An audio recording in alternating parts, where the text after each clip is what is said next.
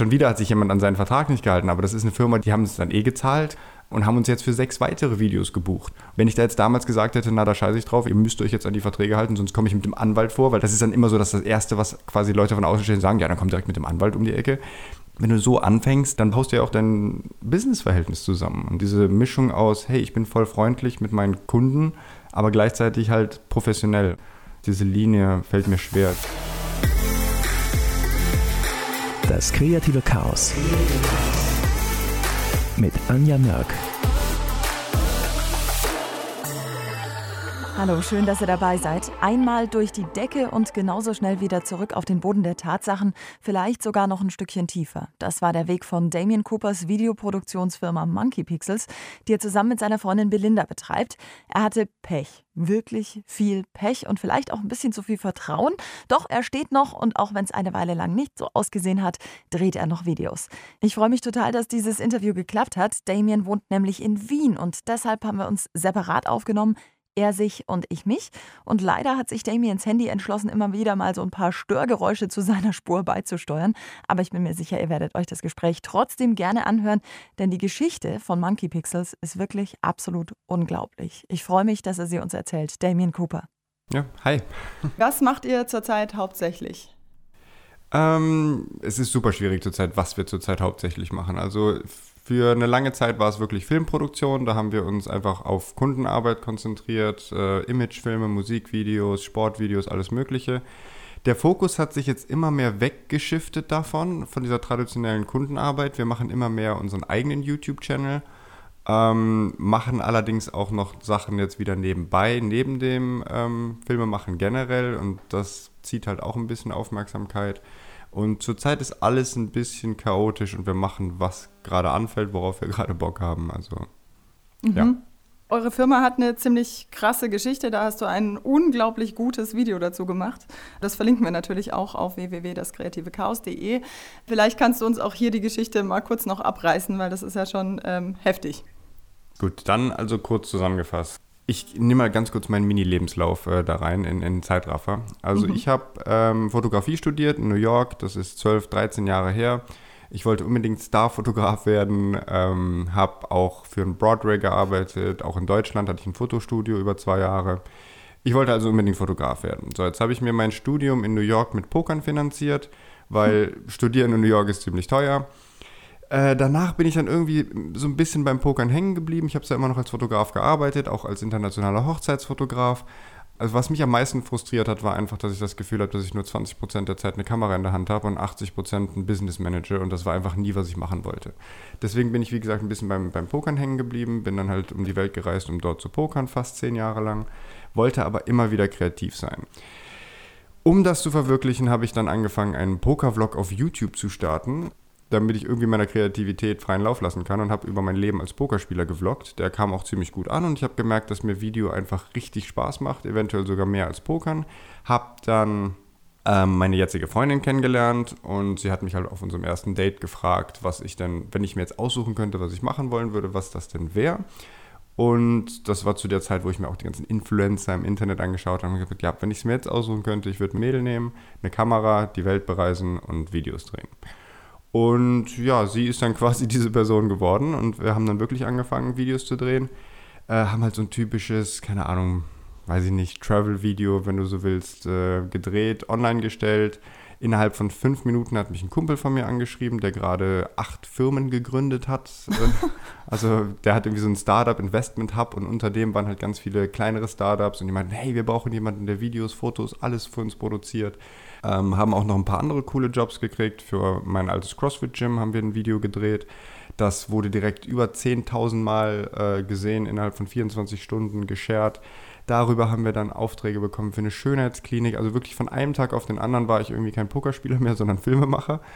ähm, das ging halt super schnell und dadurch, dass wir auch wirklich innerhalb der ersten zwei, drei Monate so viele Aufträge bekommen haben, hier, dort, im Ausland, überall habe ich auch direkt meine Freundin angelernt, die super affin gewesen ist für Videoschnitt. Sie war zu dem Zeitpunkt noch professionelle Eiskunstläuferin, das heißt, sie kannte sich so ein bisschen mit Audioschnitt aus für ihre Musikstücke und so und generell halt, wie gesagt, ziemliches Talent dafür gehabt. Und dann haben wir das zu zweit halt irgendwie direkt aufgezogen, haben da immer mehr Aufträge gemacht, waren sogar ausgebucht in vier verschiedenen Ländern in über 31 Tage am Stück. War also alles super. Ich meine, ich muss dazu sagen, wie gesagt, ich habe zehn Jahre lang vom Pokern gelebt. Das heißt, wirklich businesstechnisch war ich jetzt nicht der fitteste. Ich bin generell schon immer ein ziemlicher Chaot gewesen. Ähm, habe dann natürlich auch die ein oder anderen Sachen äh, falsch gemacht. Ich war auch immer sehr naiv, habe dann auch einen Handshake-Deal mit dieser einen Firma gemacht, wo wir gesagt haben, wir wollen jetzt wirklich zusammen eine Riesenfirma aufbauen. Ähm, wir haben auch für Gary Vee zum Beispiel gearbeitet, falls das wem sagt. Mhm. Und das war immer so ein bisschen so eine Inspiration, weil der immer gesagt hat, man muss mehr machen und größer. Und ich habe mich da so ein bisschen inspirieren lassen. Äh, obwohl das eigentlich nie mein Plan gewesen ist. Wie gesagt, mein Plan war eigentlich immer mit meiner Freundin und die Welt zu bereisen und Videos zu machen. ähm, und ich wollte nie Angestellte haben oder irgendwas. Und auf einmal war ich dann da wieder Head of Media und hatte Angestellte und wollte eine GmbH zusammen gründen, mit einem fast sechsstelligen Betrag investieren. Ja, um es dann relativ kurz zu fassen, das ist voll in die Hose gegangen, weil wir konnten uns dann nicht auf das einigen, was wir vorher mündlich besprochen haben. Die Firma ist dann auch irgendwie ziemlich den Bach runtergegangen. Das heißt, äh, ich habe das alles selber investieren müssen. Dadurch, dass wir so viele Aufträge hatten, habe ich gedacht, ja, das passt schon und habe halt selber auch von der Bank einen Kredit aufgenommen. Dann haben wir Musikvideos in LA gedreht. Wir haben eine Dokumentation für einen UFC-Fighter in äh, Las Vegas gedreht. Also eigentlich ziemlich coole große Aufträge und die mhm. haben dann im Endeffekt einfach alle nicht bezahlt. Ähm, wir sind trotz Vertrag mit allem drum und dran. Es war eine ziemlich komplizierte Geschichte ähm, was uns richtig viel Geld gekostet hat. Also nicht nur, dass wir sechs Wochen quasi umsonst gearbeitet haben und Flüge bezahlt haben und Autos, sondern auch wirklich teilweise halt noch selbst rein investiert haben. Mhm. Das hat sich dann so ein bisschen durch die Geschichte gezogen, dass halt wirklich viele Leute nicht gezahlt haben, trotz Verträgen. Und dann waren wir halt bei Anwälten, weil ich mir gedacht habe, ja, wenn wir einen Vertrag haben, einen unterschriebenen, einen guten, dann kann, kann uns ja nichts passieren. Aber im Endeffekt war das anscheinend ein Trugschluss und wir sind auf den Anwaltskosten hängen geblieben trotz Rechtsschutzversicherung, äh, by the way. Und ja, wie gesagt, summa summarum ist dann alles ziemlich in Frust geendet und hat einfach extremst viel Geld gekostet und hat mhm. auch ein mhm. bisschen so die Motivation ähm, ja, hängen gelassen. Ja, klar. Und an welchem Punkt in der Geschichte sind wir denn jetzt gerade? Ja, das äh, ist eine gute Frage. Also, wie gesagt, wir hatten dann ähm, diese Riesendokumentation und vor der Dokumentation war eh schon so leichter Frust da, weil, wie gesagt, die Musikvideos haben nicht gezahlt, ähm, die haben die nie veröffentlicht, obwohl die Bombe sind. Also ich sage das jetzt einfach mal so, aber das ist mit mhm. immer noch eins unserer besten Videos, also die Musikvideos, die wir in der LA gedreht haben, aber wegen irgendwelchen Verträgen und Labels und keine Ahnung, wurden die irgendwie nie veröffentlicht. Ähm, mega frustrierend. Und dann war halt dieser UFC-Auftrag und ich bin absoluter selber UFC-Fan gewesen, ähm, habe auch selber jahrelang Kampfsport gemacht, also das war auch so ein Herzensprojekt für mich noch mit und hätte natürlich dazu auch noch richtig viel Geld bringen sollen. Mhm. Das heißt, zu dem Zeitpunkt war ich eh schon frustriert, aber das war quasi so die Rettung da raus. Mhm. Und das ist halt in der absoluten Katastrophe geendet. Die haben halt, wie gesagt, die haben niemanden gezahlt, haben uns nicht gezahlt. Ähm, und wir haben über 20.000 Euro selbst quasi äh, Minus gemacht mit dem Auftrag. Mhm. Und danach bin ich halt wirklich in so ein Loch gefallen. Also danach hatte ich einfach überhaupt keinen Bock mehr, irgendwas in die Richtung zu tun. Ja, klar. Ich habe keine Kamera mehr angefasst. Ich habe wieder gepokert. Ich bin nach Las Vegas geflogen, bin dann mhm. einfach, ich habe nicht mal mehr eine Kamera mitgenommen. Ich habe keinen Laptop mitgenommen. Meine Freundin hat die hat Laptop, Kameras, alles mitgenommen, hat dann selber noch gefilmt ähm, auf dem Eis, hat sich da selber so ein kleines bisschen einen Instagram-Account aufgebaut, ähm, wo sie halt Videos auf dem Eis macht. Aber ich hatte einfach keinen Bock mehr. Ich hatte einfach überhaupt keinen Bock mehr, irgendwas in die Richtung zu machen, weil wirklich alles irgendwie gefühlt in die Hose gegangen ist mhm. und habe fast ein halbes Jahr lang einfach nichts mehr gemacht in die Richtung. Mhm.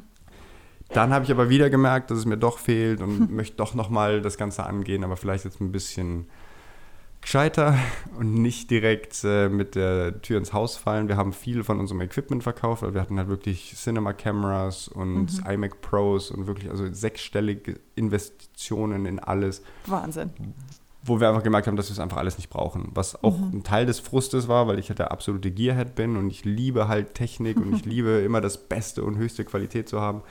Und jetzt haben wir mittlerweile zwei kleine Mirrorless-Kameras und arbeiten immer noch für die gleichen Kunden von Tag 1, für die wir vorher mit Cinema Cameras und, RAW um die Ecke gekommen sind. Und die finden die Videos mittlerweile besser als vorher. Also das ist, äh, alles nicht ein am Lernprozess. Equipment. Es lag nicht am Equipment.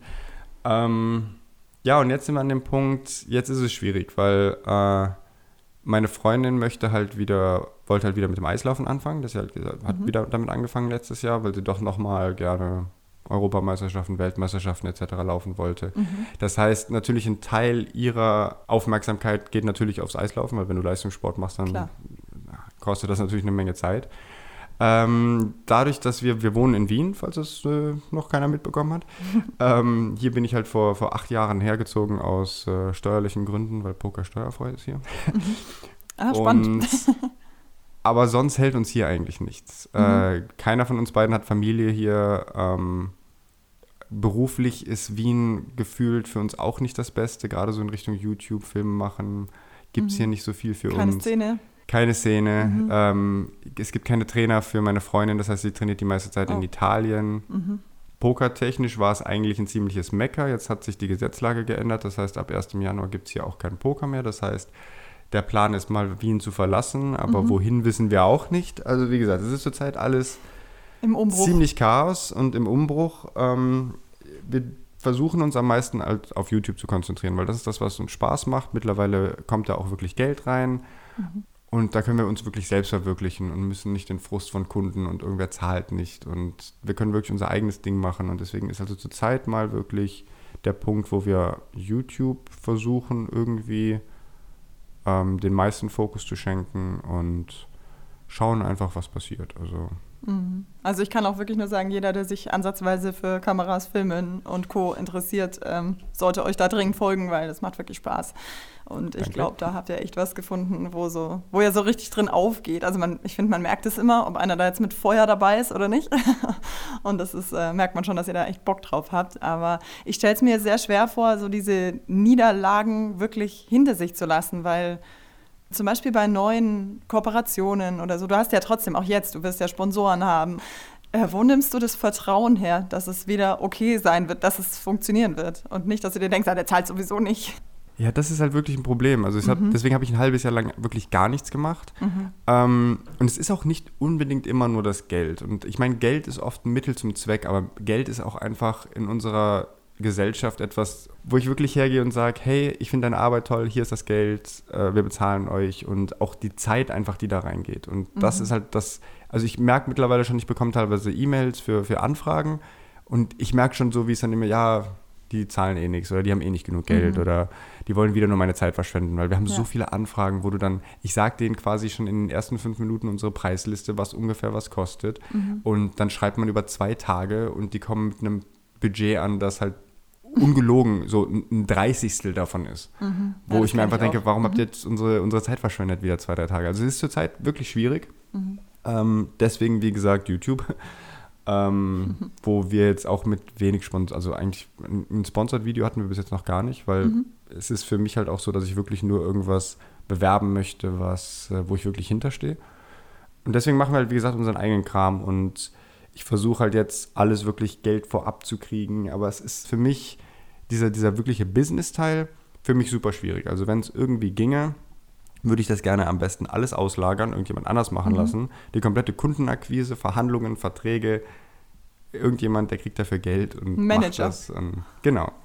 Also hier an der Stelle, wenn sich jemand interessiert, der Manager von Bitte? Damien Cooper und Belinda zu werden, dann jetzt hier E-Mail schreiben an hallo at daskreativechaos.de. Ich vermittle dann. Ja, bitte sehr gerne. Also, äh, Wer weiß, du. Ja, das Problem ist, wir hatten das. Wir hatten jemanden über diese eine Firma, die ich, ähm, mit der wir zusammengearbeitet haben, die hatten jemanden in der PR, der aber eigentlich ähm, halt auch halt wirklich PR und Agent machen wollte, seine eigene Agency gründen. Und den haben wir mehr oder weniger abgeworben, also nicht wirklich, er wollte da eh weg und er wollte lieber zu uns. Und er hat das genau dann für uns gemacht. Und es hat auch super funktioniert, bis es nicht mehr funktioniert hat. Und er schuldet uns jetzt mittlerweile 50.000 Euro. Oh, das gibt's nicht. Äh, Und wir waren auch wirklich, wir waren gut befreundet. Wir waren in fünf verschiedenen Ländern zusammen. Ich habe ihn halt wirklich als meinen Freund gesehen und er hat uns dann halt komplett übers Ohr gehauen bei Scheiße. zwei Aufträgen.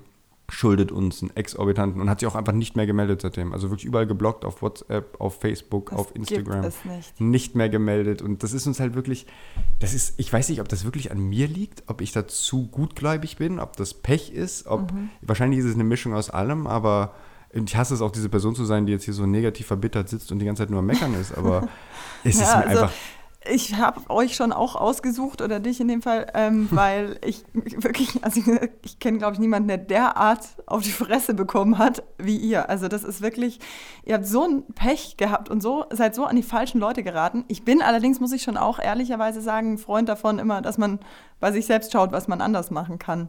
Hast du Maßnahmen, wo du sagst, ich mache jetzt einen, keine Ahnung, Business-Management-Kurs oder damit ich in sowas besser werde oder irgendwas, wo du sagst, nee, jetzt mache ich das und das mache ich jetzt anders. Also eine Sache, das ist natürlich das Wichtigste, ich meine, das machen wir theoretisch eh, aber es kamen ein paar Sachen, wo es einfach nicht ging. Wir nehmen halt einfach Geld vorab. So, also bevor irgendwie ich auch nur irgendwie anfange, was zu filmen, zu drehen, zu machen, gibt es mal mindestens 50 Prozent vom vereinbarten Geld vorab. Äh, das haben wir normalerweise eh implementiert. Das Problem ist mit diesem Riesenauftrag in der UFC war halt alles super kompliziert. Ich habe da eh ein 40-Minuten-Video auf unserem YouTube-Channel drüber, wo keiner was dafür kannte. Und dann rufen die mich an und sagen, hey, du musst in zwei Tagen in LA sein. Wir, da ist die Pressekonferenz, kannst du die filmen? Das heißt, die hätten es nicht mal mehr geschafft, mir das Geld zu überweisen, wenn sie gewollt hätten, so nach dem Motto. Das heißt, ich, mir blieb einfach nichts anderes übrig, als quasi selbst einfach jetzt loszufliegen. Oder halt diesen potenziell 40.000 Euro UFC-Auftrag, der eh ein Traum von mir gewesen wäre, nicht zu machen. Das heißt, und das ist aber oft das Problem, dass ich das Gefühl habe, dass auch wenn ich dann andere Leute frage und gerade auch über unseren YouTube-Channel habe ich mich ja ausgetauscht mit anderen Filmemachern, wie die es machen, aber super oft habe ich das Gefühl, das sind die Situationen dann einfach anders und die sind einfach zu individuell und das funktioniert in dem Business einfach so nicht.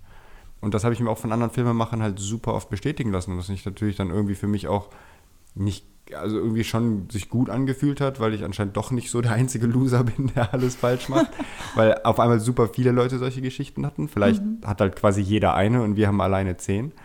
Aber das ist halt, was du meintest, von wegen, dass ich das, was ich besser machen möchte, Managementkurs etc. Das Problem ist, viel von dem, was ich mache, ist halt alles auf, auf Vertrauensbasis, auf menschlicher Ebene. Und da will ich mich eigentlich gar nicht ändern. Und das ist halt dieses Problem. Ich möchte nicht dieser knallharte Business-Typ werden, der dann sagt, nein, ich mach gar nicht, vertraue dir nicht. Und das ist halt was, was ich persönlich einfach gar nicht will. Und das macht es halt schwierig. Noch ein anderes kurzes Beispiel, das habe ich, glaube ich, noch nie irgendwo so erzählt. Wir haben halt für dieses Startup gearbeitet äh, und die brauchten halt immer Fotos. Wir haben den kompletten Instagram-Account und wir haben einfach die Zeit nicht gehabt. Das heißt, ein Freund von mir, den habe ich halt eingestellt bei uns, weil der super Fotograf gewesen ist. Und habe gesagt, hey, der brauchte auch neues Equipment zurzeit. Das heißt, ich habe dir meine Sony-Kamera, habe ich ihm komplett gegeben mit Objektiv und allem drum und dran und habe gesagt, ja, pass auf, wir ziehen das dann von deinem Gehalt ab und so. Und das war auch, wie gesagt, ein guter Freund von mir zu dem Zeitpunkt. Und der hat halt wirklich auch, der war so unfassbar unprofessionell, dass er teilweise dann Kundenbilder auf seinem eigenen Instagram hochgeladen hat, bevor der Kunde die jemals gesehen hat. Und eben einfach dem Kunden nicht gegeben hat. Ich habe nie von dem einen Model-Release bekommen, keine Verträge, gar nichts. Oh also der hat wirklich, bloß er war halt angestellt für, weiß ich nicht, 40 Stunden die Woche und insgesamt hat er vielleicht im Monat 25 gearbeitet oder so. Und dass ich dann halt gesagt habe, okay, wir müssen uns von ihm trennen und feuern und die Kamera da behalten, das Objektiv da behalten, schuldet mir 1000 Euro. Das ist jetzt auch zweieinhalb Jahre her. Ich habe keinen Cent von dem Geld wieder gesehen. Unglaublich. das gibt's nicht. Aber wirklich halt so durch die Bank weg, aber dann weiß ich nicht, wie ich da quasi anders sein soll. Also das ist für mich immer so eine Art Vertrauenssache und Es ist Ja, super schwierig. Es sind ja manche Jobs entstehen ja, hey, kannst du morgen dies und das machen? So, äh, ja, Zeit hätte ich, aber wir müssen noch ein paar Sachen klären. Es ist einfach in dem Business schon auch schwierig, das so super sortiert über die Bühne zu bringen. Zumindest nicht immer. Ja, aber das ist genau das, weil ich frage dann immer andere Leute so, okay, weil ich, und das ist was, wo ich wirklich mittlerweile allergisch darauf reagiere, ist, wenn mir dann Leute, ich meine, ich, natürlich möchte ich Kritik annehmen und ich bin ja kritikfähig. Und wenn mir dann Leute sagen, ja, das musst du aber so machen und du musst das so machen und so machen und so machen und aber nicht selber in dieser Situation gewesen sind. Beispiel, ähm, wir hatten einen Fotoauftrag am Abend, 18 Uhr, keine Ahnung was. Und auf einmal ruft mich ein Kumpel an, hey du, ich habe mal zwei Leuten deine Nummer gegeben, die brauchen ganz dringend einen äh, Filmemacher. Und ich so, ja, okay, sollen sie mich anrufen. Dann rufen die mich an und so, hey, wir haben hier was geplant für so ein Auto, Händler, wir haben schon Lamborghinis vor der Tür stehen und dieses, weil wir wollten dieses komplette Video planen, aber uns ist der Videomacher abgehauen, der ist irgendwie, keine Ahnung, ausgefallen. Wir brauchen jetzt ganz dringend wen, weil wir haben schon alles vorbereitet, organisiert. Komm vorbei, zwei Stunden Film, 1500 Euro. Kannst du das machen? Und ich so, ja, wann? Heute. Ja, aber ich habe schon einen Auftrag. Ja, es muss unbedingt heute sein, weil wir haben schon alles organisiert. Steht da vor der Tür, 1500 Euro, komm vorbei in zwei Stunden. Und da musst du eine Stunde hinfahren auch noch. Mhm. So, was, was machst du in der Situation? Ja. Da gibt es keinen Vertrag, da gibt es keine 50% ja. Vorabüberweisung. Okay, ich lasse also Bell mal wieder den Auftrag machen, mhm. alleine, fahre halt eine Stunde hin und da ist nichts vorbereitet. Da stehen keine Autos. Der Besitzer von diesem Autohändler wusste überhaupt von gar nichts. Aber irgendwelche Kumpels von ihm wollten ihm eine Überraschung machen und sagen, hey, wie wär's, wenn du mal ein Video für dein Unternehmen drehst? und keiner wusste was von irgendwem, keiner von denen hat Deutsch gesprochen. Oh. Es ist zu nichts gekommen, ich habe kein Geld gesehen, habe meinen kompletten Tag verschwendet, vier Stunden und bin wieder nach Hause gefahren. Oh. Ähm, also das ist halt so... Also ich weiß auch nicht, ihr scheint schon da besonderes Pech zu haben. Also es klingt ja jetzt nicht so, als wärt ihr jetzt mega naiv in manchen Situationen kannst du einfach nicht vorher 17.000 Verträge schreiben, aber vielleicht ist das der Weg, dann nur noch längerfristige Projekte anzunehmen, wo man vorher alles bis ins Kleinste verklausuliert und juristisch festgenagelt hat. Aber das kann es ja eigentlich auch nicht sein. Also mir geht es relativ ähnlich. Ich habe auf diese Business-Seite auch überhaupt keinen Bock der kreative Teil, der macht mir Spaß und alles, aber ich bin dann auch mal, ja, ich schließe dann von mir auf andere. Ich denke mir auch mal, ich würde ja auch zahlen. Also wenn ich jemanden anheuere, dann würde ich den doch bezahlen. Aber ähm, ja, man kann sich da wahrscheinlich einfach nicht darauf verlassen, dass die Leute genauso ticken wie man selbst. Ja, und das ist das Schwierigste für mich. Also ich mhm. bin generell wahrscheinlich eher so ein Egozentriker und versuche das natürlich über die Jahre auch ein bisschen abzulegen, dass man sich in andere Leute reinversetzen kann. Aber das ist einfach eine, eine Art menschlicher Charakter, in den ich mich gar nicht reinversetzen mhm. will. Und halt auch nicht von vornherein davon ausgehen kann, weil ich eben selber nicht so bin. Und mhm wir könnten jetzt wahrscheinlich den kompletten Podcast füllen mit solchen Sachen. Also von, von, meiner, von meiner Bank, von allen Versicherungen, von Autorentals, wo ich halt wirklich, wir reden hier von, von mittleren fünfstelligen Beträgen, wo Leute mich einfach versucht haben auszunutzen, ausgenutzt haben oder was auch immer. Mhm. Und das ist halt das, was so extrem frustrierend ist, wo ich dann auch irgendwann einfach keine Lust mehr habe. Ja. Und das zieht sich halt die ganze Zeit irgendwie durch dieses Businessleben. Natürlich versuche ich das jetzt, aber was mich am meisten stört, ist, jetzt rede ich mit einem Anwalt und der redet halt keine fünf Minuten mit mir, ohne 500 Euro zu verlangen, gefühlt. mhm. Und das ist halt in allen anderen Jobs auch so. Und dann kommen halt Leute von anderen Jobs, Freunde von mir, Familie. Ja, da musst du halt direkt beim Erstgespräch Geld verlangen und so. Aber es funktioniert in der Branche einfach Zahlt nicht. keiner. Das, nee, ist das findet einfach nicht statt. Auch so andere Sachen, wie zum Beispiel, dann hatten wir einen unserer größten Kunden, wir haben einen Werkvertrag gemacht mit dem, dass wir zehn Videos in einem Jahr drehen dass der Werkvertrag ist Ende 2018 abgelaufen und wir haben immer noch vier Videos offen von diesem zehn mhm. äh, Videovertrag. Das mhm. heißt, schon wieder hat sich jemand an seinen Vertrag nicht gehalten, aber das ist eine Firma, die hat uns, ich meine jetzt, die haben es dann eh gezahlt quasi, schon vorab gezahlt einfach mhm. ähm, und haben uns jetzt für sechs weitere Videos gebucht. Und aber zu dem Zeitpunkt haben uns alle Leute gesagt, hey, äh, der, der muss halt mal auf den Tisch hauen und das, das geht so nicht und keine Ahnung was. Ja, aber dann verliere ich höchstwahrscheinlich einen Kunden. Mhm. Und das war ja auch, ich kenne den CEO von der Firma, vom Sport und das ist halt auch wieder so eine halb bekanntschaftliche, freundschaftliche ähm, Beziehung. Mhm. Und jetzt haben wir halt noch sechs weitere Aufträge bekommen ab jetzt. Mhm. Und das ist halt, wenn ich da jetzt damals gesagt hätte, na, da scheiße ich drauf, ich mache mit euch kein Business mehr, weil ihr müsst euch jetzt an die Verträge halten, sonst komme ich mit dem Anwalt vor, weil das ist dann immer so, dass das Erste, was mhm. quasi ja, Leute klar. von außen stehen, sagen, ja, dann kommt direkt mit dem Anwalt um die Ecke.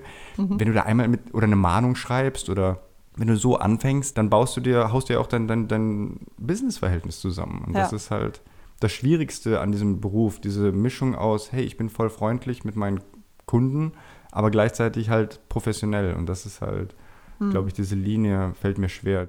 Ja, das kann ich mir vorstellen.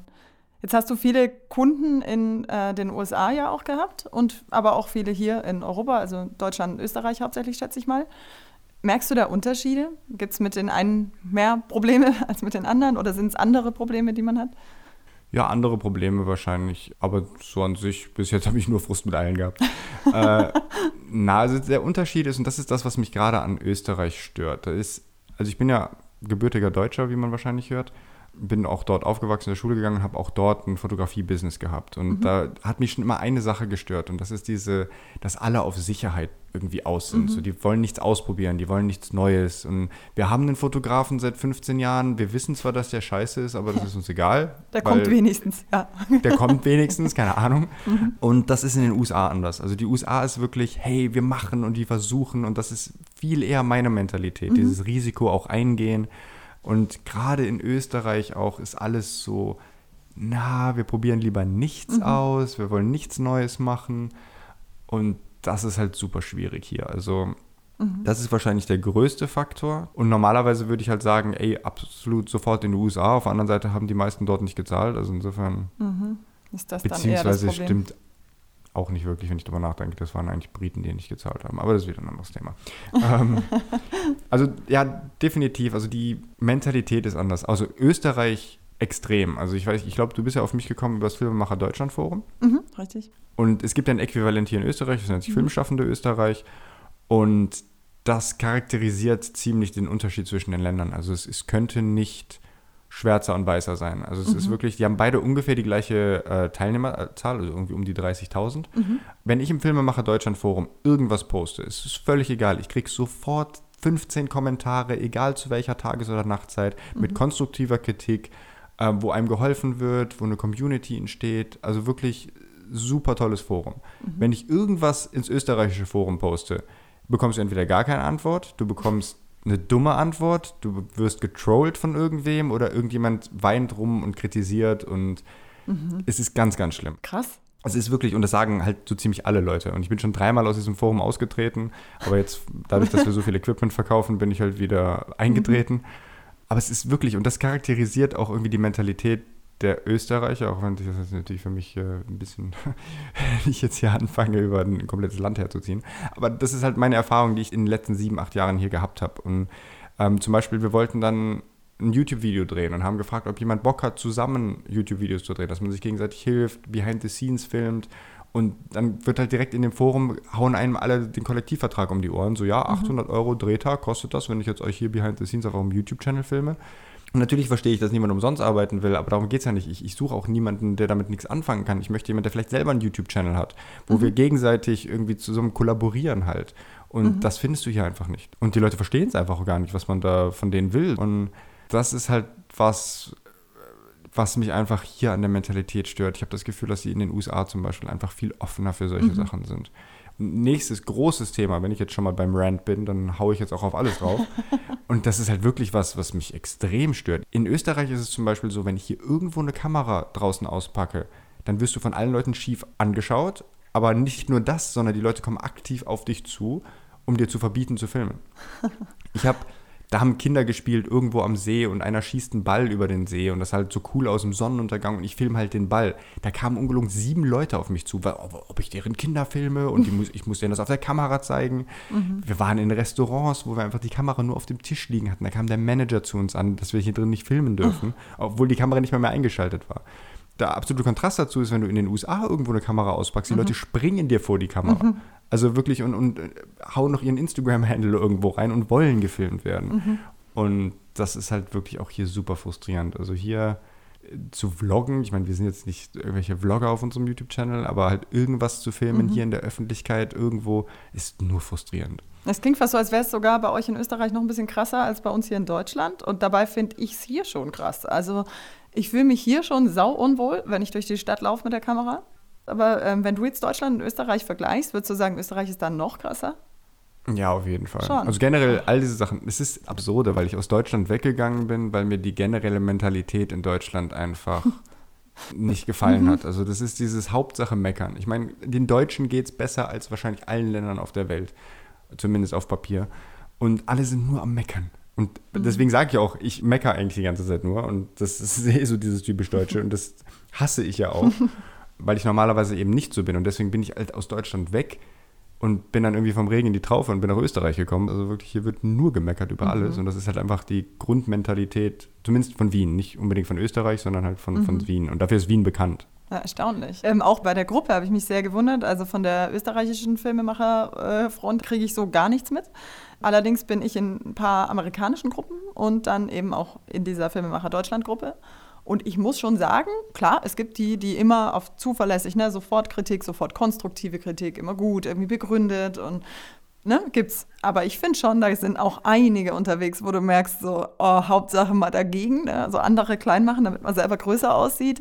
Und ich bin da nicht so der Fan von. Also generell ähm, dieses extrem harte Konkurrenzdenken finde ich immer ein bisschen gefährlich. Weil klar, natürlich, logisch, wir konkurrieren um, um Jobs. Andererseits denke ich mir, an der Front gibt es eigentlich genug und gleichzeitig auch wieder nicht. Aber ich glaube, es liegt nicht daran, ob es jetzt einen gibt, dem du gesagt hast, dass seine Arbeit gut ist. Und ähm, das finde ich ganz anders in den amerikanischen Gruppen. Wenn du da was reinschreibst, kommt immer erstmal, hey, boah, geil, mega, super und so. Und das habe ich in Deutschland schon selten. Also, dass so einfach mal dieses blanke Encouragement, ich sag dir jetzt einfach mal, dass es geil ist, was du machst. Und es klingt ja fast so, als wäre da in Österreich echt irgendwie so ultimativ negativ. Ich habe am Anfang habe ich wirklich immer unsere YouTube-Videos, unsere Projekte, unsere Arbeiten, unsere Kundenarbeiten alle in das Forum gepostet. Ich glaube, ich habe noch nie ein Kompliment von irgendwem bekommen. Ach, und man könnte natürlich denken, okay, ist einfach scheiße, was ich mache. nein, nein, das ist es nicht. und, und was du halt ansprichst, das ist halt, ich verstehe, was du meinst. Das Problem ist, deswegen mag ich das Filmemacher Deutschland Forum insofern auch wieder, weil halt auch wirklich konstruktive, harte Kritik Absolut. zurückkommt. Und das ja. ist oft bei Amerikanern ein Problem. Ja, das stimmt die sind halt einfach immer, Zu alles lieb. ist geil. und deswegen ist es so, im Alltag, muss ich ganz ehrlich, mag ich das lieber. Also mhm. ich mag lieber, dass ich durch die Straßen gehe und mich irgendjemand mir ein Kompliment über meine Schuhe macht, als dass er mich anspuckt. Mhm. Und deswegen, äh, deswegen bin ich auch in wenigen amerikanischen Gruppen, muss ich ehrlich sagen, mhm. weil da wird teilweise wirklich der absolut größte Schrott gepostet und Leute sind drunter, hey, geil und voll cool. Was halt wirklich nicht mal mehr auf hohem Niveau subjektiv schlecht ist, sondern halt einfach wirklich ein, das, ja. das, ja, völlig einfach drunter ist. Und dann ja, brauche ich halt stimmt. auch nicht, weil dann, dann bringt es mir auch nichts, wenn ich es da poste. Das stimmt schon. Also wenn du wirklich ehrliches Feedback brauchst, ist die Filmemacher Deutschland-Gruppe da schon, glaube ich, ganz gut. Ja, das stimmt. Erinnerst du dich noch so an so einen Punkt, jetzt, äh, wir haben viel gehört, viele Geschichten, aber so einen Punkt, wo du wirklich dachtest, okay, jetzt ist, oder auch wo du rückblickend sagen kannst, jetzt ist der absolute Tiefpunkt. Ich kann nicht tiefer sinken, beschissener kann es mir nicht gehen, ich weiß nicht, wie es weitergehen soll. Erinnerst du dich da an einen bestimmten Moment? Ja, sofort. Und zwar, es ist komisch, dass das der Punkt gewesen ist. Ähm, aber wie gesagt, wir haben chronologische Timeline. Es ist alles war scheiße, dann sind wir in die USA geflogen nach Vegas und haben dort die Dokumentation gedreht. Die mussten wir dann abbrechen, sind von dort aus halt äh, gar nicht mehr mit zu dem Kampf überhaupt hingeflogen, weil wir gesehen haben, wir kriegen kein Geld, sind zurückgeflogen. Sind nicht mal mehr nach Wien geflogen, sondern sind nach Frankfurt geflogen, mit dem Auto wieder nach Österreich gefahren und da war schon ein super Tiefpunkt. Mhm. Ähm, Danach haben wir auch eigentlich kaum noch Jobs gemacht und dann kam der Falcon Lens Award und das war vom Filmemacher Deutschland Forum so ein Wettbewerb, wo 20 Filmemacher aus aller Welt irgendwie ausgewählt wurden und wir waren dabei, nach Abu Dhabi zu fliegen und für Etihad Airways äh, in 100 Stunden ein Werbevideo oder Travel-Video über Abu Dhabi zu drehen. Also mhm. eigentlich ein super cooles Projekt was wir nicht wussten, wir haben das halt gewonnen. Flüge wurden alle bezahlt. Das Problem ist, irgendwie musste man von London aus wegfliegen oder von München oder von irgendwo anders. Von Wien ging auf jeden Fall nicht. Und dadurch, dass wir ja quasi gerade dabei waren, diese Kunden aus Großbritannien zu verklagen, sind wir noch nach London geflogen zum Anwalt. Und genau da haben uns alle Anwälte gesagt, dass wir keine Chance haben, dass es alles noch mehr Geld kostet und dass wir selbst wenn wir gewinnen, was wir höchstwahrscheinlich werden, trotzdem mit 30.000 Minus aussteigen. Oh. Mhm. Ähm, das heißt, das war schon ein extremer Tiefpunkt. Ich war echt schon davor, einfach nicht nach Abu Dhabi zu fliegen, weil ich einfach keinen Bock mehr hatte. Dann die Nacht, bevor wir nach Abu Dhabi geflogen sind in London, hat mich dann nochmal so einen Motivationsschub gepackt und wir haben schon in London angefangen, für das Video zu filmen, sind nach Abu Dhabi geflogen. Eine super geile Erfahrung. Also wirklich, wir waren 100 Stunden, wir haben nicht geschlafen, wir haben dieses Video gedreht. Wahrscheinlich das Video, was mir am meisten Spaß gemacht hat von allen Projekten, die wir hatten, auch einfach ein cooles Video geworden. Dann ist so die Drone abge, also die, die ähm, SD-Karte ist kaputt gegangen, das heißt, unsere Drone-Shots waren weg, wir mussten nochmal hin, das heißt, wir oh. haben selber auch noch Geld gezahlt, weil wir in so ein Resort gefahren sind, wo wir das coole Footage hatten und dieses und jenes plus. Äh, rein technisch gesehen wurde nur ich quasi genommen, weil das nur für eine Person immer war. Das mhm. heißt, ich musste die Sachen für Bell, musste ich alle noch selber zahlen. Whatever wir haben das Video abgespielt und du musst dich jetzt ungefähr da reinversetzen.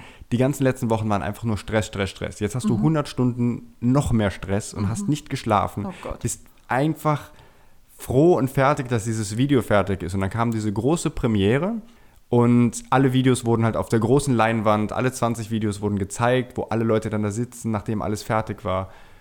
Und alle Videos spielen ab und unser Video spielt nicht ab. Das war einfach nur gestottert, das war kein Ton da und keine Ahnung was. Und die haben es auch nicht ausgemacht. Die haben gesagt, wir haben keine Zeit, wir müssen das jetzt so, ob Nein. er mich verarschen will oder nicht. Dann haben sie es doch abgebrochen, haben es nochmal neu angefangen, dann war die falsche Musik dabei.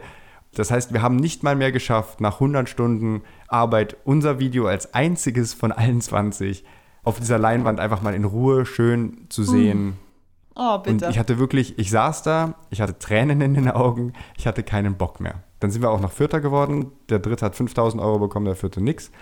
Ähm, da hatte ich dann einfach keinen Bock mehr. Und da weiß ich, dass ich, ich bin nach Hause geflogen und habe gesagt, ich habe die Schnauze voll. Und habe einfach nichts mehr gemacht. Und dann, seitdem habe ich auch einfach Zeug verkauft und so, ne? ja, dann haben wir angefangen, so die Sachen zu verkaufen. Ich hatte fast gar keine Motivation mehr. Also das war auf jeden Fall der Punkt, wo ich einfach wirklich gemerkt habe, ich habe keinen Bock mehr. Weil es bei mir immer so ist, ich bin optimistisch und freue mich auf was und bei mir im Kopf ist immer, deswegen kann ich nur enttäuscht werden. Und gerade nach diesem Video, ich habe halt so Bock auf dieses Video gehabt, das hat so Spaß gemacht und dann schon wieder irgendwie auf die Fresse zu kriegen.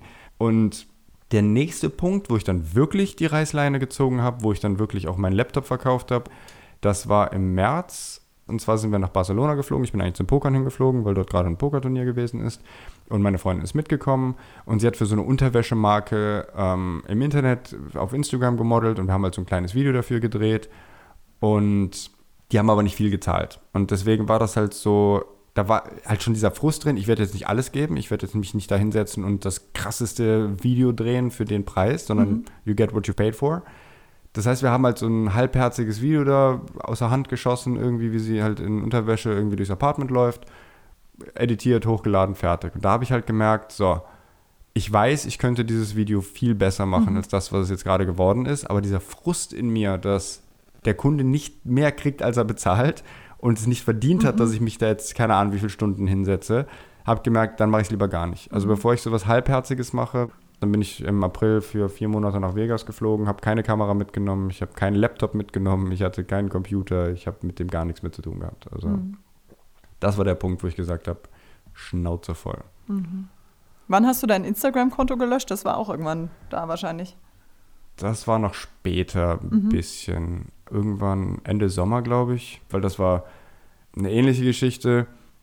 Gut, da war ich vielleicht halt wirklich zu naiv. Also das muss man dazu sagen. und zwar, wir haben ja dann für Gary Vee gearbeitet, also für diesen Internetmogul, Social Media und waren auch auf privaten Partys in LA und so richtig cool. Und der hat uns einen Shoutout gegeben auf Instagram. Hey, die haben hier gerade für uns für die neuen Videos gedreht. Boom, wir kriegen auf einmal mehrere tausend Follower dazu. Ui, okay. Ähm, und ich habe mir gedacht, wow, auf einmal haben wir, keine Ahnung, ich hatte vorher, hatten wir vielleicht so 3.000, 4.000, 5.000 Follower und dann hatten wir auf einmal 12.000 Follower oder so. Ähm, und ich mir gedacht, wow, das funktioniert ja richtig gut. Und dann habe ich in Vegas, davor habe ich irgendwann mal einen äh, Kumpel von einem Kumpel kennengelernt, der hatte irgendwie auch so 200.000 Follower auf Instagram. Und ich habe mich gefragt, wie er das Ding gemacht hat. Ähm, und er so, ja, über Shoutouts. Und zwar gibt es da extra Seiten, die haben alle halt mehrere Millionen Follower kombiniert. Und die kannst du bezahlen und die stellen dann halt deine Bilder online und die Leute können denen halt folgen. Die sagen einfach nur so einen Shoutout halt. So, habe ich mir gesagt, ja, klingt ja relativ legit, weil ich will ja keine Fake-Follower. Ich möchte ja nur Follower haben, die dann halt wirklich followen. Ja. Und es, ich sehe das ja selber auf Instagram immer, wo irgendwer sagt, hey, follow der und der. Und wenn die mir gefällt oder der mir gefällt oder der Account mir gefällt, dann folge ich denen. Und wenn nicht, dann nicht. Das heißt, in meinem Kopf macht das natürlich Sinn. So, hab ihm, der hat dann gesagt, ja, pass auf, da gibt es hier direkt einen Discount, wenn du so und so viel, mach das direkt für meinen Account und dieses und jenes. Schweineteuer. Hätte er mir wesentlich weniger gesagt, wäre ich skeptisch geworden, aber dadurch, dass das so teuer gewesen ist, habe ich gesagt, okay, das muss ja legit sein.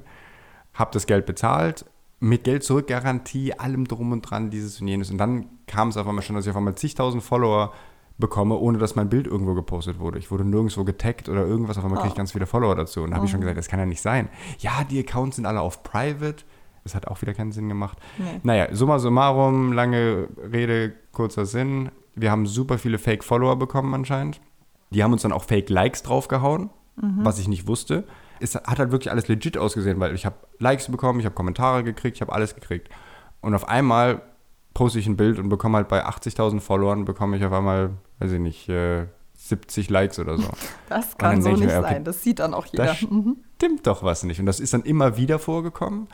Und ja, im Endeffekt hat sich herausgestellt, die haben anscheinend wirklich einfach allen Leuten nur Fake-Follower verkauft und dann halt Auto-Likes draufgehauen. Und das Geld war dann auch weg. Das Problem ist, dann waren natürlich auch unsere 10.000, 12.000 echten Follower weg, weil erstens sieht es halt komplett scheiße aus, wenn du 80.000 Follower hast und halt 70 Likes kriegst. Mhm. Plus der Instagram-Algorithmus ist halt so, dass er den Followern Ja. dann halt einfach das nicht zeigt. Und Voll. dann, ja, war halt auch der Instagram-Account, für den wir jahrelang hart gearbeitet haben, hochzuziehen, wertlos. Und Mhm. das heißt nicht nur, dass ich nicht bekommen habe, wofür ich bezahlt habe und deswegen halt wirklich viel Geld im Minus gewesen bin, sondern auch noch mein Instagram-Account komplett gelöscht gewesen ist.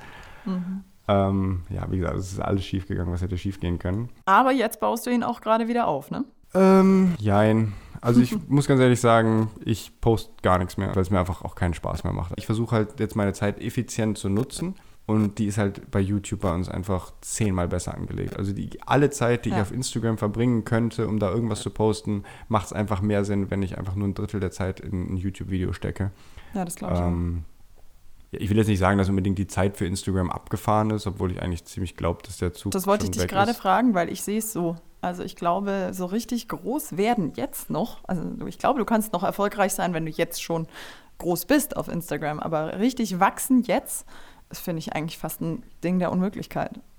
Ja, das glaube ich nämlich auch. Also ich habe ein, Kumpel von mir hat eine Social Media Agency, Marketing, keine Ahnung, der es auch die Tipps gibt. Und ich habe mich dann wirklich mal eine Zeit lang hingesetzt und alles versucht. Und ich würde jetzt schon behaupten, dass unser Content halt wirklich gut ist und der, das. Growth ist einfach nichts. Also Genau. die, die Zeit, die du da reinstecken musst, dass das groß wird, ist einfach lächerlich. Ja. Also es, ist, es steht in keiner Relation zu irgendwas. Ja. Also ich, würde keinem empfehlen, jetzt noch Instagram anzufangen. Nee, Ähm, also nicht, wenn man nicht vorhat, Geld reinzustecken. Ich meine, wenn du sagst, okay, ich schalte darüber einfach meine Werbeanzeigen, dann kann das schon funktionieren. Aber wenn du wirklich sagst, ich möchte jetzt der neue Influencer werden oder was, das würde ich echt auch sagen, nee, Spaß dir. Das wird nicht mehr funktionieren. Ja, das glaube ich nämlich auch. Aber das ist, wir haben eh ein Video auf unserem YouTube-Channel darüber gemacht so, und es macht halt auch einfach Sinn, weil du hast halt YouTube und du hast Instagram. Und YouTube profitiert einfach davon, wenn du viele Views, viele Subscriber etc. hast, die kriegen halt einfach direkte Werbeeinnahmen und Geld von deinem Channel. Das heißt, logischerweise ist der Algorithmus von YouTube motiviert, dass du wächst. Ja. Weil die wollen ja, je größer du bist, desto besser.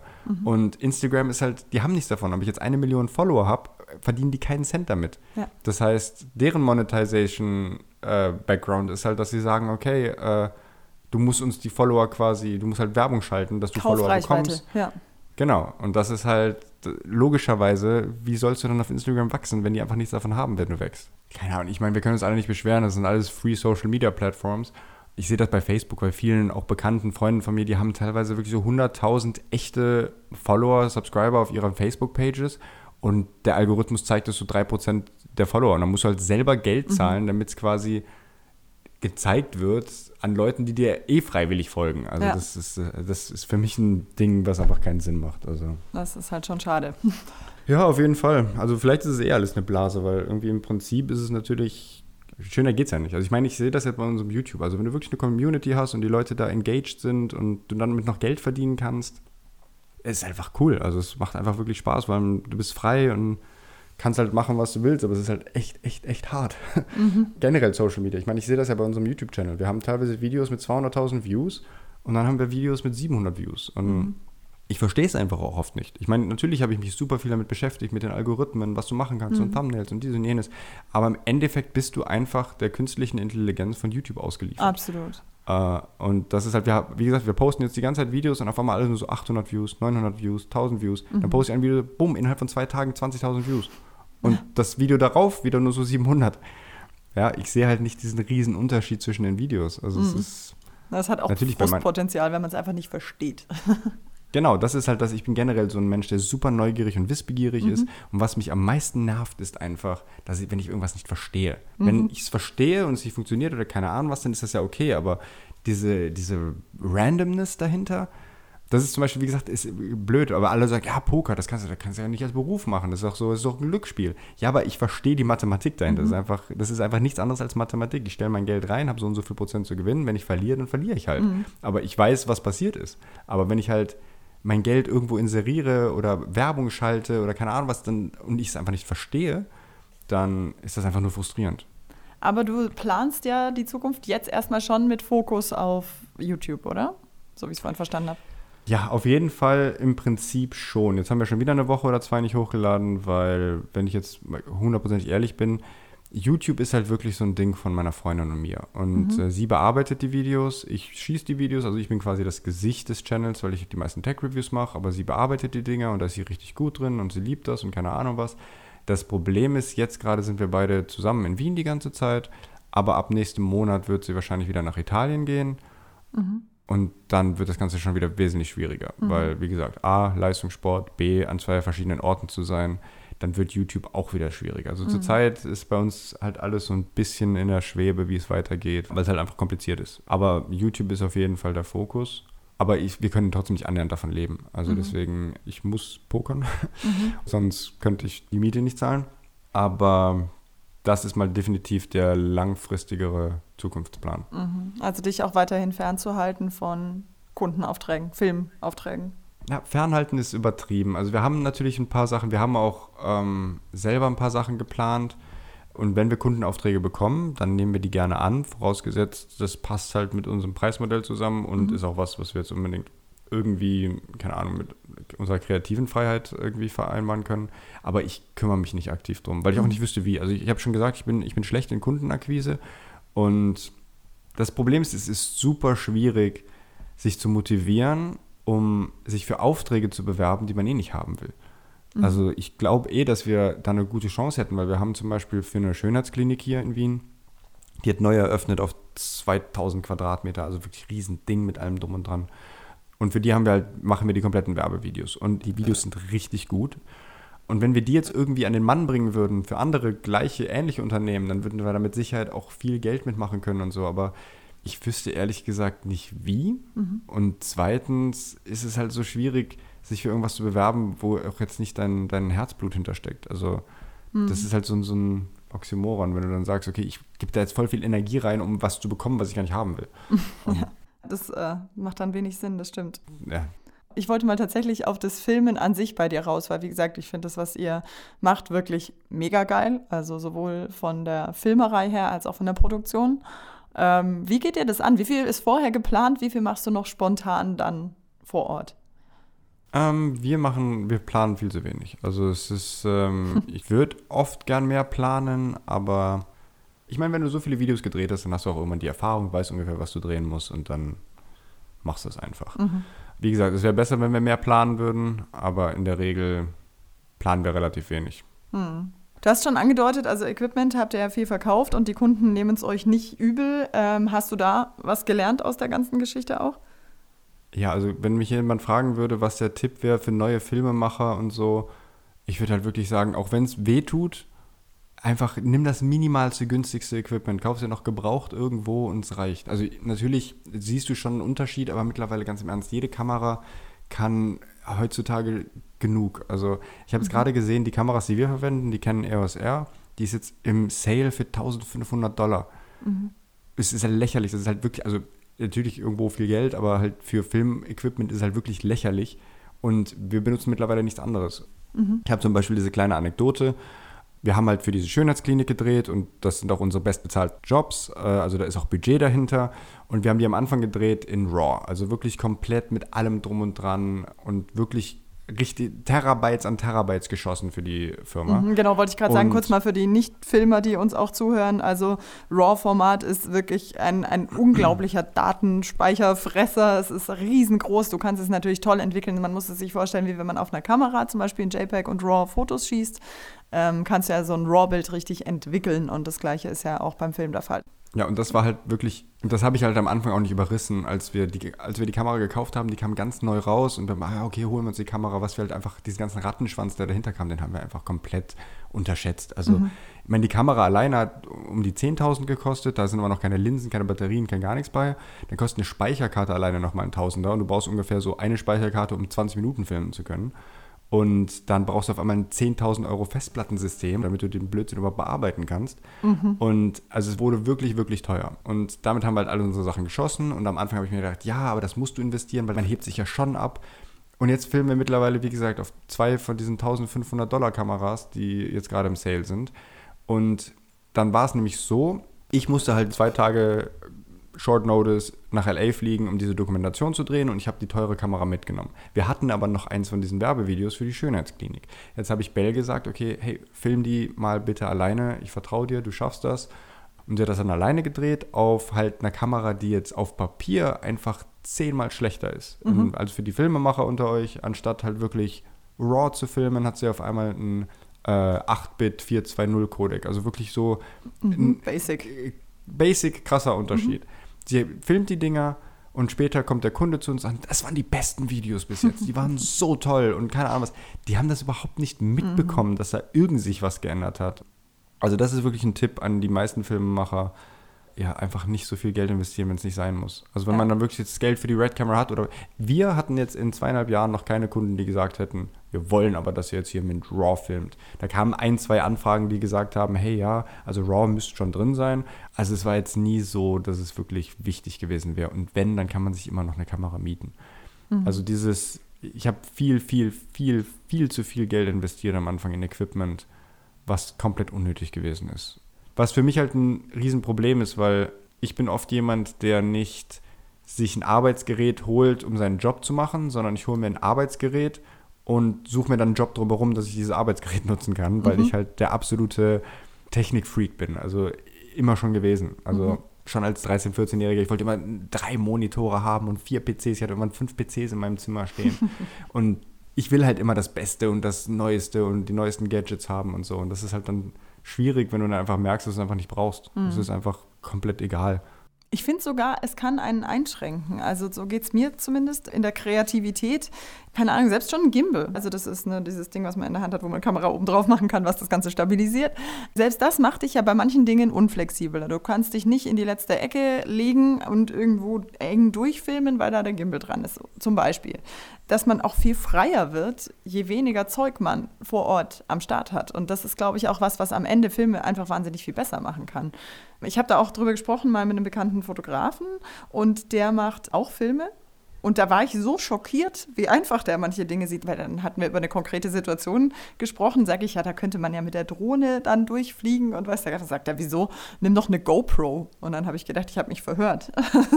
das hat mhm. er jetzt nicht gesagt. Ich gesagt, die, die Bildstabilisierung ist sowas von krass, läuft doch einfach mit der GoPro hinterher. Das war mein Weltbild, ne? So, wow, krass, kannst du auch nicht machen. Aber doch, du kannst. Und äh, der verkauft ja sein Zeug auch, ne? Schon sehr, sehr, sehr, sehr spannend, was das auch ausmachen kann. Weil natürlich bist du flexibler, wenn du vor Ort wenig Zeug hast, ne? Hundertprozentig. Wir haben auch genau darüber ein YouTube-Video gemacht. Und ich habe auch da eine kleine Anekdote zu, wo ich auch quasi den Umbruch gemacht habe. Und zwar sind wir nach Ibiza geflogen und halt einfach nur für uns. Wir wollten einfach ein bisschen Content für YouTube kreieren und so. Und ich stehe halt dann wirklich mit der Cinema Camera, so einem richtigen Brocken in der einen Hand, mit großem 7 Zoll Monitor oben drauf. Aber Fotos machen wir auch. Das heißt, ich hatte noch auf der anderen Seite hatte ich noch die Fotokamera umhängen. Und dann stehe ich da wirklich am Strand, im Sand, im keine Ahnung was und film und fotografiere und habe einfach gedacht, was mache ich hier für einen Schwachsinn? Erstens, ich bin da sowieso super schlecht drin, die Qual der Wahl. Also wenn ich nicht weiß, ob wenn ich die Wahl habe zwischen so vielen Sachen, dann kann ich mich immer nicht entscheiden. Und auch oft ist dann kommt Faulheit dazu. Also dann stehe ich da und habe halt immer nur die Prime Lenses, also quasi äh, Linsen, wo man nicht ranzoomen kann. Und dann mache ich auf einmal einen schönen weiten Shot.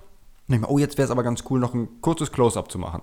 Aber dann muss ich hergehen, auf einmal Kameras wechseln und Linsen mhm. wechseln. Und dann denke ich mir voll oft so, ach nee, lass mal. Mhm. Für den einen Shot ist ja jetzt egal. Und da bin ich halt wirklich super eingeschränkt von der Kreativität. Und mhm. mittlerweile ist es absurd, wie wenig Equipment wir haben. Also ich, jedes Mal, wenn ich auf den Job gehe, bin ich komplett überrascht, weil wir haben einfach, wir haben jetzt zwei kleine Kameras, zwei Linsen drauf, also mhm. auf jeder eine und das war's. Ach, Mehr nehmen wir nicht mit. Mhm. Ein Gimbal ab und zu, je nachdem, den schnallen wir noch an, auch an den Rucksack dran, aber der Rucksack ist halb voll. Mhm. Und vorher sind wir wirklich zu den Musikvideos nach LA vor zwei Jahren sind wir mit vier Equipment-Koffern und zwei Rucksäcken geflogen. Mhm. Und mittlerweile brauchen wir das alles halt irgendwie gar nicht mehr. Und es ist so befreiend einfach.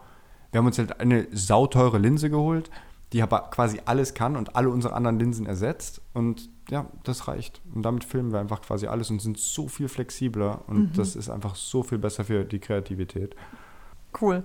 Wir haben jetzt äh, einen Trip nach Kolumbien geplant, vier Wochen, wo dann auch gefilmt werden soll. Ja. Und da habe ich mir zuerst gedacht, oh scheiße, weil die haben vor zwei Jahren oder so Drohnen im Prinzip verboten. Man kann sagen verboten. Mhm. Theoretisch gibt es gesetzliche Auflagen, unter denen du fliegen darfst, aber das ist sowas von absurd, dass das garantiert keiner hinbekommt. Also abgesehen von einem wirklich exorbitant riesigen Führerschein, den man braucht, äh, musst du jeden Flug irgendwie zwei Tage vorher anmelden mit Zeitpunkt Wow. und also total, nee, zwei Wochen, Entschuldigung, zwei Wochen vorher anmelden.